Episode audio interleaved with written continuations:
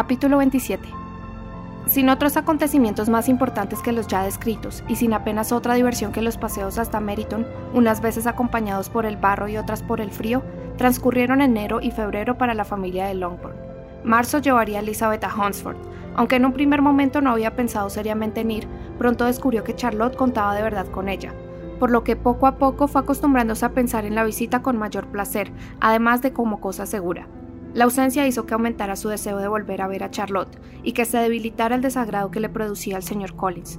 El plan tenía el atractivo de la novedad, y puesto que con una madre y unas hermanas con las que tampoco tenía en común, el hogar familiar distaba de ser perfecto, un poco de cambio no sería mal recibido. El viaje le iba a proporcionar la oportunidad de ver por unos instantes a Jane, de manera que al fin y a la postre habría sentido, al acercarse la fecha de ponerse en camino, que se produjera cualquier retraso. Todo procedió, sin embargo, ordenadamente, y el programa definitivo se ajustó al propuesto por Charlotte. Elizabeth acompañaría a Sir William y a la segunda hija del matrimonio. El aliciente de pasar una noche en Londres se confirmó, y el plan llegó a ser todo lo perfecto que puede ser un plan. La única pena de Elizabeth fue abandonar a su padre. El señor Bennet la echaría sin duda en falta, y llegado el momento del viaje, la vio marchar con tan poco agrado que le pidió que le escribiera, y casi prometió contestar a sus cartas. El señor Wickham y Elizabeth se despidieron de manera perfectamente amistosa, con mayor cordialidad aún, si cabe, por parte del caballero. Sus intereses presentes no le hacían olvidar que Elizabeth había sido la primera joven que despertó y mereció su atención, la primera que lo escuchó y se compadeció de él, y la destinataria de sus primeras galanterías. Y en su manera de decirle adiós, de desearle una feliz estancia, de recordarle lo que podía esperar de Lady Catherine de Burke, convencido de que sus opiniones respectivas acerca de aquella dama, acerca de todo el mundo, siempre coincidirían, encontró Elizabeth una solicitud, un interés tal que tuvo la seguridad de que siempre estaría unida a él por el más sincero de los afectos, y se separó de Wickham convencida de que casado o soltero sería siempre el modelo perfecto de simpatía y afabilidad. Sus compañeros de viaje del día siguiente no eran personas que pudieran eclipsar el recuerdo de las cualidades de Wickham. Sir William Lucas y su hija María, una chica alegre pero con tan poca cabeza como su padre, no tenían nada que decir que mereciera la pena oírse, y se le escuchaba con el mismo placer que el traqueteo del coche. A Elizabeth le encantaban las cosas ridículas, pero conocía a Sir William desde hacía demasiado tiempo. El padre de Charlotte no podía contarle ya nada nuevo sobre las maravillas de su presentación ante el rey, ni de la ceremonia en la que se le hizo caballero, y sus galanterías estaban tan gastadas como su información. Tenían que realizar un recorrido de unos 40 kilómetros, y lo iniciaron con tiempo suficiente para estar en la calle Church al mediodía. Cuando se detuvieron ante la puerta del señor Gardiner, en una ventana del salón vieron a Jane, atenta a su llegada, al entrar en la casa ya les aguardaba en el pasillo para darles la bienvenida, y Elizabeth, al examinar su rostro, comprobó con agrado que su hermana seguía tan encantadora y con un aspecto tan sano como siempre. En las escaleras estaban sus sobrinitos, cuya impaciencia por ver a su prima les había impedido esperar en el salón, y cuya timidez, porque llevaban doce meses sin verla, les impedía descender más. Todo fueron manifestaciones de alegría y afecto. El día transcurrió muy agradablemente, las primeras horas de la tarde en compras y en ir de aquí para allá, y la velada en uno de los teatros. Elizabeth consiguió sentarse junto a su tía. El primer tema de conversación fue Jane, y más intensa su pena que su sorpresa, al oír en respuesta a sus minuciosas preguntas que si bien siempre se esforzaba por estar de buen humor, pasaba periodos de abatimiento. Sin embargo, parecía razonable esperar que no se prolongaran mucho.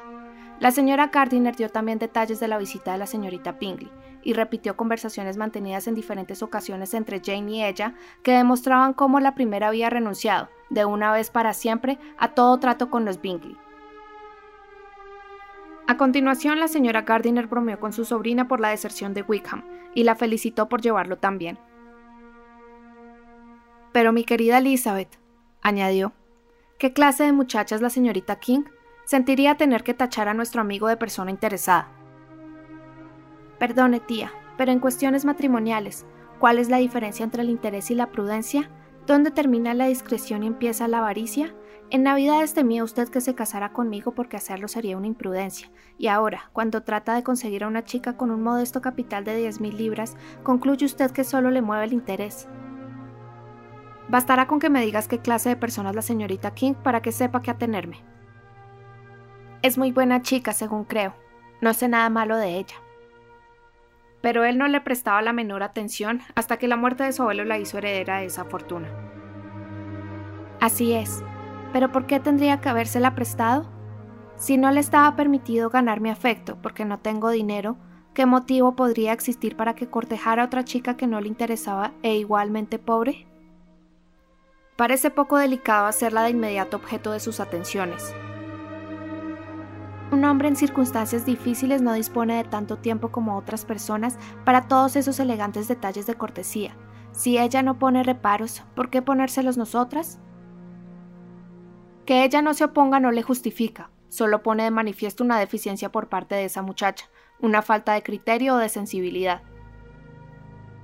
Bien, exclamó Elizabeth, como usted quiera, él será interesado y ella estúpida. No, Lizzie, eso es precisamente lo que yo no quiero. Sentiría, lo confieso, pensar mal de un joven que ha vivido tanto tiempo en Derbyshire. Ah, si es solo eso, yo tengo muy mala opinión de algunos jóvenes que viven en Derbyshire, y sus amigos íntimos que viven en Herefordshire nos salen mucho mejor parados. Estoy harta de todos ellos. Gracias a Dios mañana llegaré a un sitio donde encontraré un hombre que no tiene nada de agradable, tan carente de modales como de discernimiento, los hombres estúpidos son, a fin de cuentas, los únicos que merece la pena conocer. Ten cuidado, Lizzie, esas frases saben demasiada decepción. Antes de separarse a la conclusión de la obra teatral, Elizabeth recibió la inesperada alegría que le proporcionó una invitación de sus tíos para acompañarles en un viaje de placer que se proponían emprender durante el verano. Todavía no hemos decidido hasta dónde llegaremos, dijo la señora Gardiner, pero quizá vayamos hasta el distrito de los lagos. Ningún plan hubiera podido parecer más agradable a Elizabeth, que aceptó la invitación muy contenta y agradecida. Mi querida, mi queridísima tía, exclamó extasiada. ¡Qué maravilla! ¡Qué felicidad! Me da usted nueva vida y vigor. Adiós a la decepción y a la melancolía. ¿Qué son los hombres comparados con las rocas y las montañas? Pasaremos horas maravillosas, y cuando regresemos no nos sucederá como a otros viajeros, que no son capaces de dar una idea precisa de nada. Nosotros sabremos dónde hemos ido, nos acordaremos de lo que hemos visto. Los lagos, las montañas y los ríos no se confundirán en nuestra imaginación. Ni cuando tratemos de describir alguna escena concreta, nos pondremos a discutir sobre el sitio donde se produjo. Lograremos que nuestros primeros desahogos sean menos insoportables que los de la mayoría de los viajeros.